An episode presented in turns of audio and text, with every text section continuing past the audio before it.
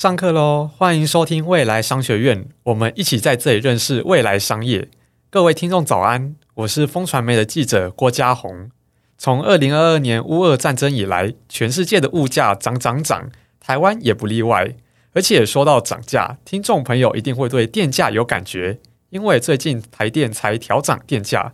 当然，从我们民众的角度来看，电价调涨，我的钱包就会变得更扁。没有人希望涨价。但从台电的角度来看，这是不得不做的选择，因为我们从财报来看，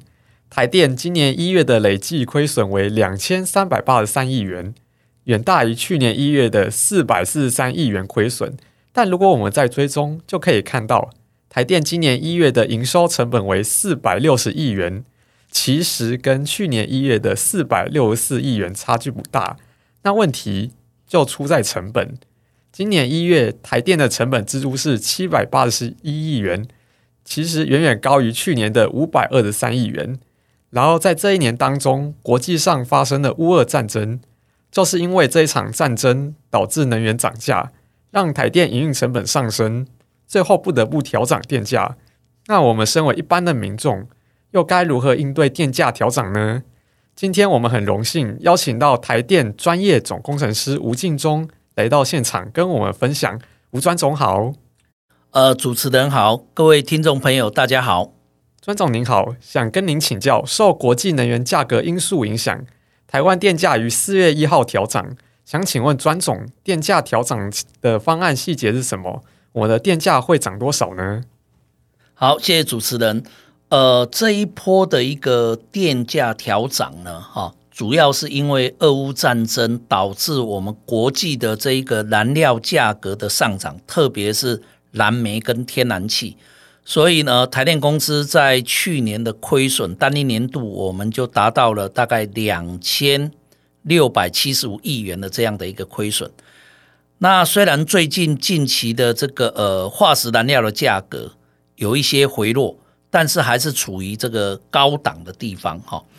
那所以，呃，电价费率审议会呢，在考量了全民用电的需求，那当然就是台电公司要能够，呃，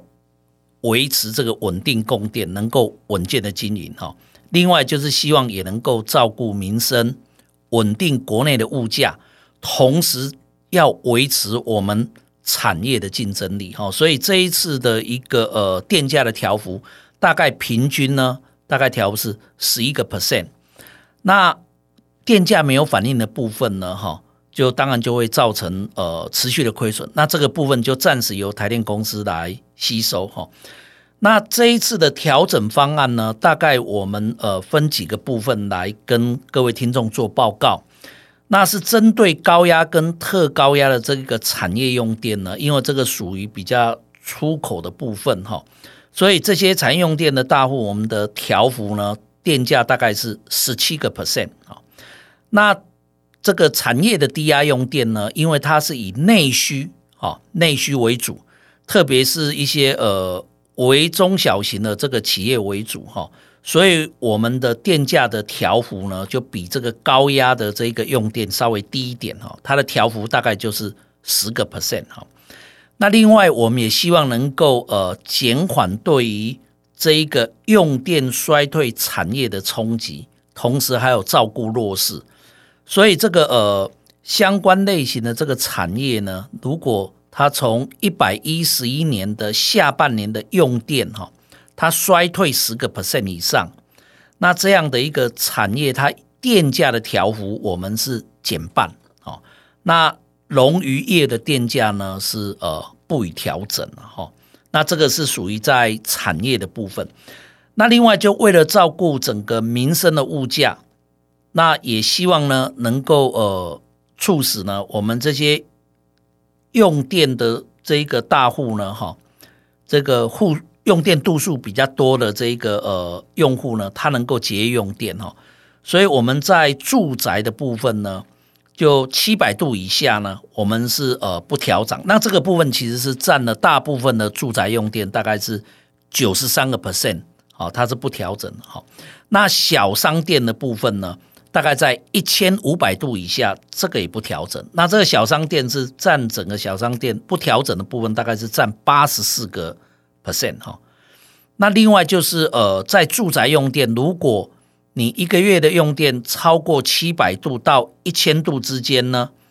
那小商店呢超过一千五百度到三千度之间呢，我们的调幅呢是微调三个 percent。比较大的用户，我们当然希望能够提高一些节电的诱因，哈，所以这个呃住宅用电呢，在一千度以上呢，我们是呃调幅是十趴。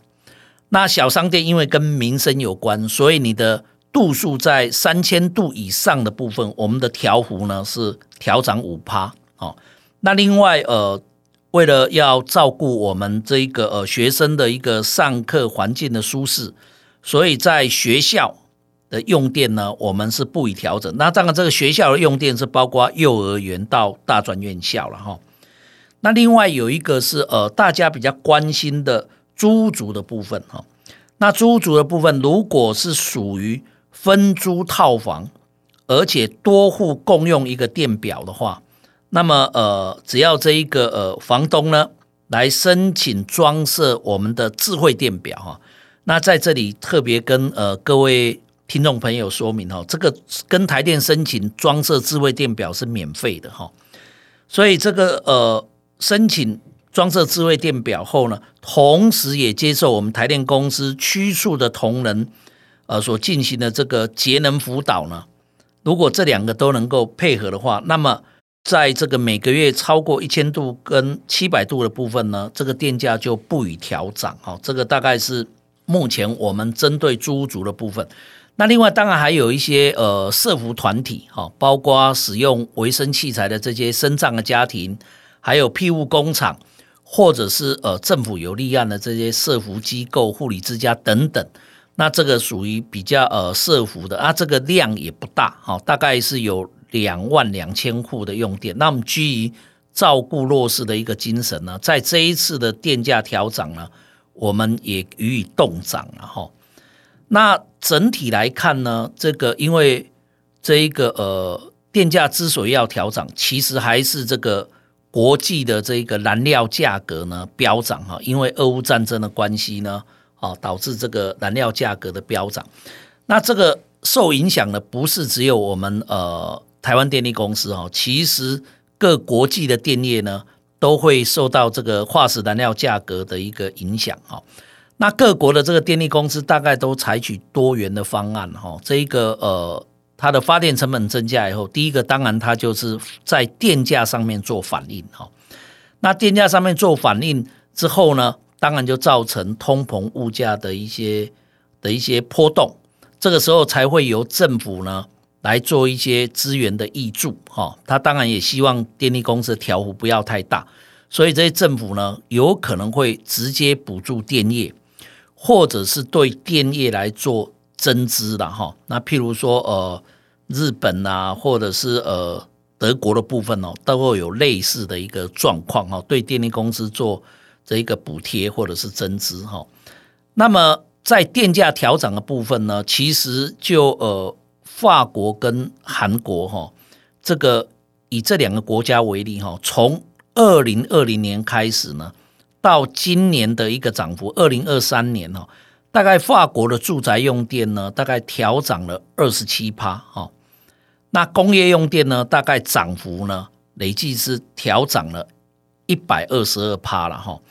那在韩国的部分呢，大概住宅用电呢，它由原来的二点六八调涨为三点八，那它的涨幅呢，大概是四十二趴哈。那工业用电呢，是由原来的二点四二调涨到三点九七，这个涨幅也高达六十四趴。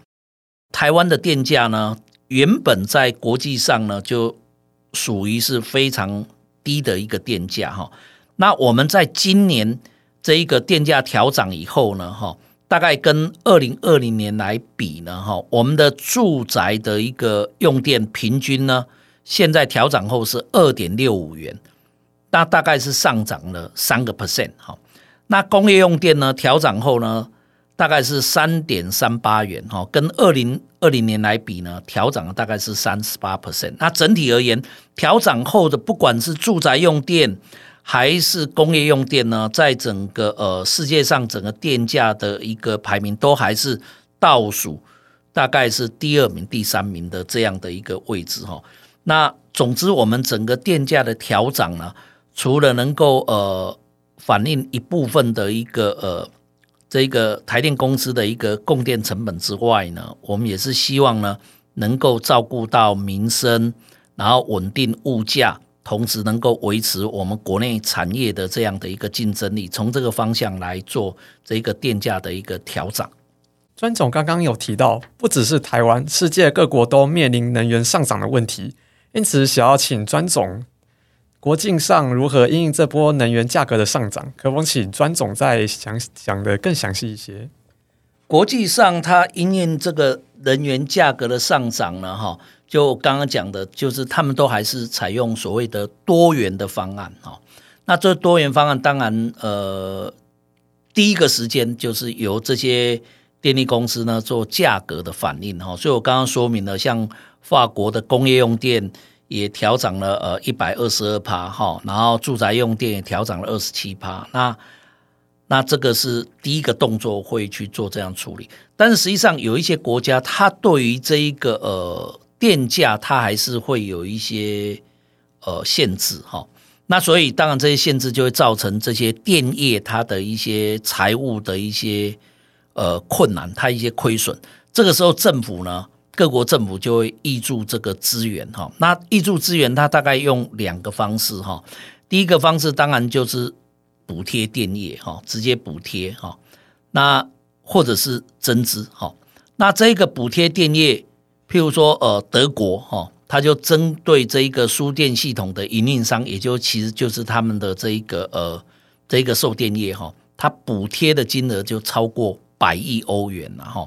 那增资的部分，当然，譬如说以日本的这一个东电哈，它底下的一个子公司售电公司呢哈，它有一个东电 EP 呢，它就因为也是电价没有办法足额反映，造成严重的亏损，那它的母公司就要进行增资了。那实际上韩电也是一样哈，韩电它这一个呃涨幅其实也是没有办法完全反映它的成本，所以它也造成巨额的亏损，所以它。就要呃进行一些资产的一些出售哦，才能有办法去补足这这一个部分哈。那甚至在欧洲有一些国家的一些电力营运商，因为不堪亏损，那就由政府呢就把这个民营的这些营运商呢收归为国营哈，大概就类似的方式。那我们国家其实也是采取这样多元的方案哈。第一个当然就是呃。电价做部分的一个调整啊，那当然还是由台电公司吸收大部分的一些能源价格的这个成本。那另外一部分呢，当然就是政府来对台电呢做这一个补贴啊，譬如说我们近期的这一个呃有一个超收的一个方案，然后对台电呢补贴呢这五百亿啊，就是来让台电的这一个整个的一个亏损呢哈不要。继续造成这一个营运的一个压力。那另外也针对台电来做增资啊，这增资大概呃会对台电增资一千五百亿。那这一千五百亿呢，大概两个目的。第一个目的当然就要稳定供电哈，然后就是这一个电网的建设，还有这一个电源的开发。那这一千五百亿，就是因为在台电在这样的一个呃亏损的情况底下。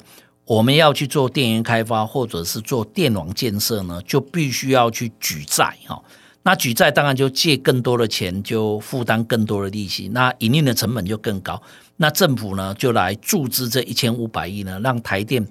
不用去呃借那么多钱。那这样的话，除了能够充实台电的资本，也能够呃减少这个等于是。台电的一个财务的一个压力哈，所以就我们台湾的一个情况呢，大概政府是以多元的方式，电价做部分的调整，那也对呃台电呢进行这个补贴，那也对台电做增资，所以整体而言呢，我们这一个电电价的一个调涨呢，并没有对国内的物价还有通膨呢造成太多的一些影响。那也希望借由这样的一个微幅的调涨呢，能够创造多赢哈，就一方面能够照顾民生，稳定国内的物价，那也能够呃维持我们的产业竞争力，同时也能够让台电的财务呢维持一定的一个永续性，替未来的台湾的一个电力的供电的稳定跟安全呢做持续的准备跟推动。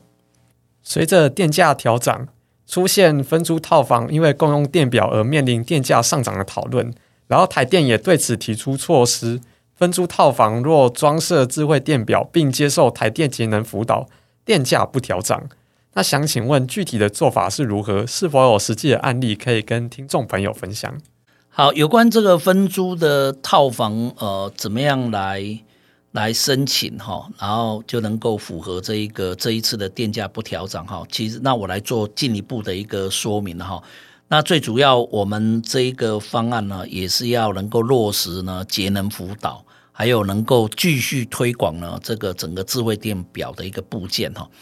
那因为这一个呃分租套房的类型的这个用户呢哈，这一个呃可以来。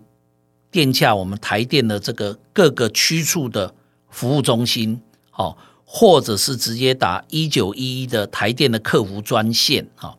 那来申请呢这个呃装设免费的智慧电表，哈，那同时呢也接受台电的用电的节能辅导，哈，那用电节能辅导，当然我们会针对他用电的类型，哈，给他做一些呃。建议，譬如说申请时间电价，或者是建议他汰换呢这些呃这些节能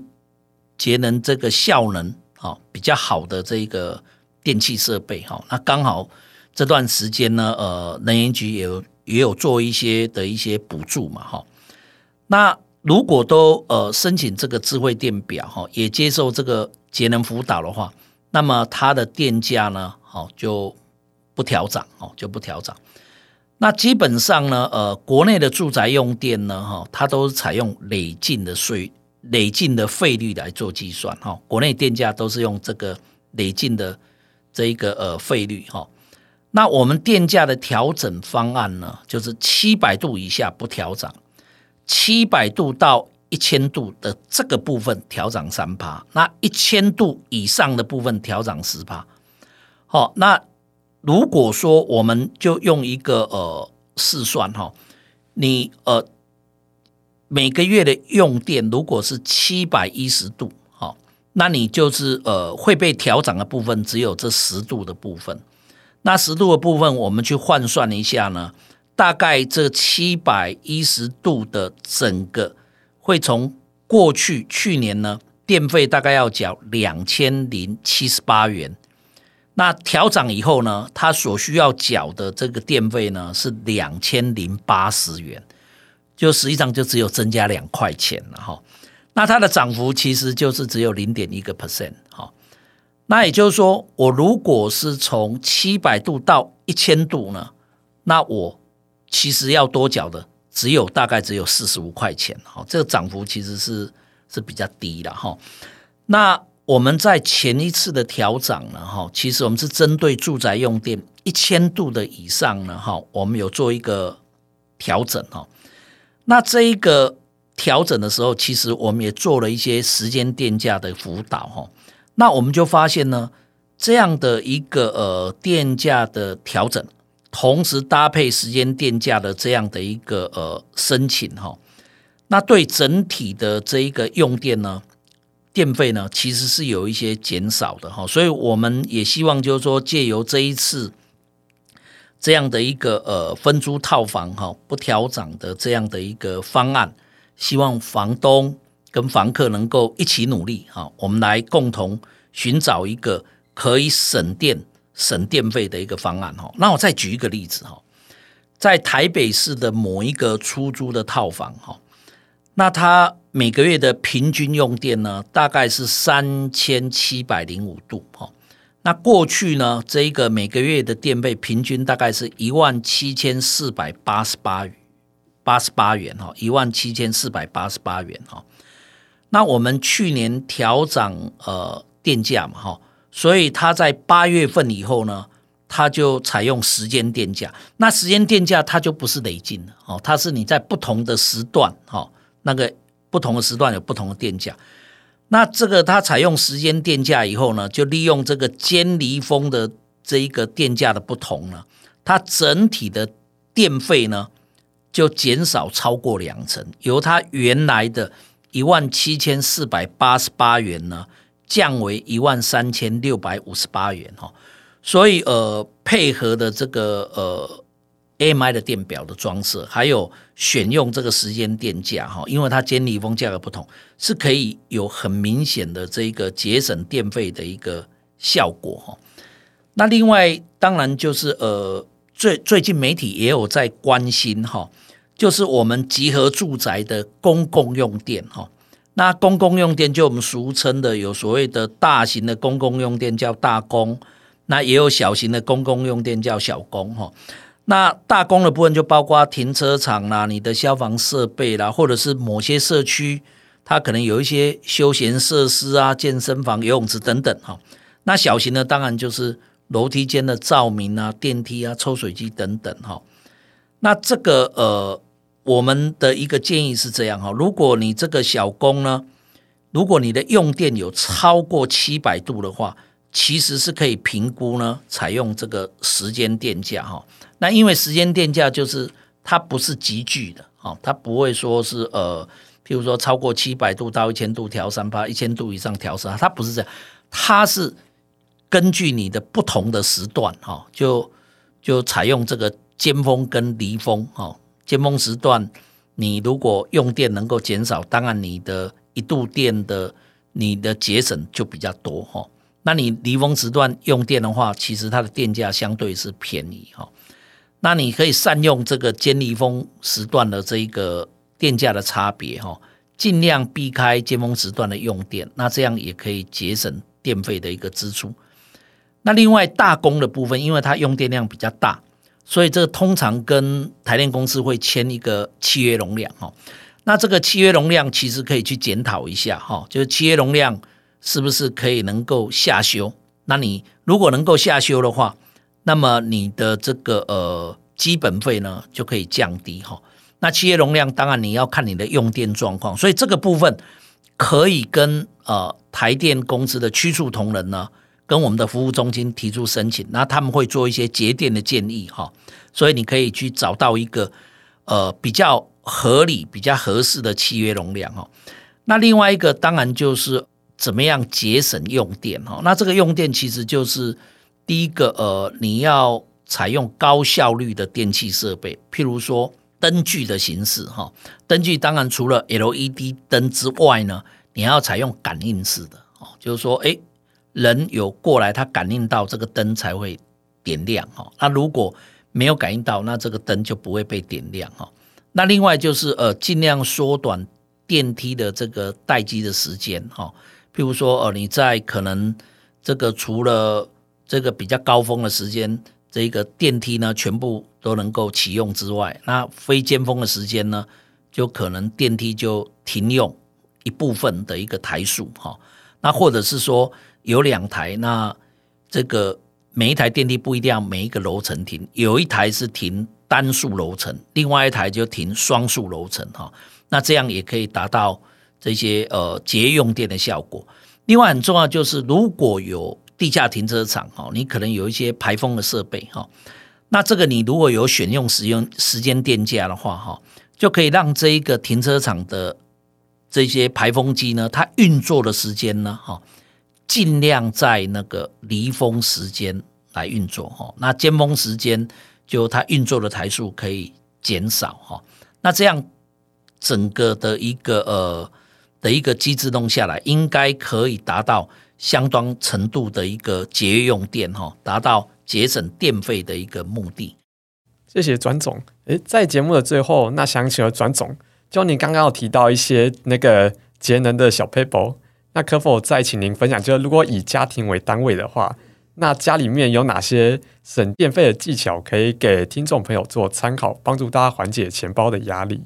好，谢谢。这个呃，我们家里的用电有一些用电其实是一个二十四小时连续型的哈。这种连续型的用电呢，它的一个呃，它的一个效率哈，它的效率就很重要哈。也就它的这一个呃节能效率是要越高越好哈。所以第一个当然会二十四小时用电，第一个就冰箱了哈。所以呃，实际上这个冰箱，当然如果是太过于老旧的话呢。我们的统计大概一天平均的耗电呢，大概是两度到三度了哈。那如果能够选用这种变频式或节能这个呃效能标章在一级、二级的这样的一个冰箱的话，那它一天的耗用的电量呢，大概差不多只有一度哦。所以这个节省一个月节省下来，就其实就非常的可观哈。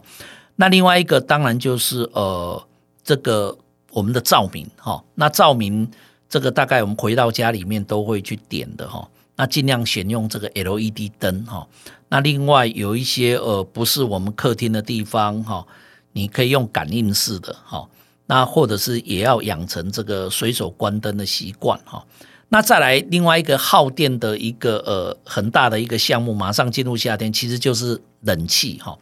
那这个冷气呢，当然呃。温度高，我们为了维持整个生活的一个舒适，一定要启用。那我们的建议是说，如果可以的话，在你开冷气以前呢，可以先把风扇先把它启动，好，让整个室内的循环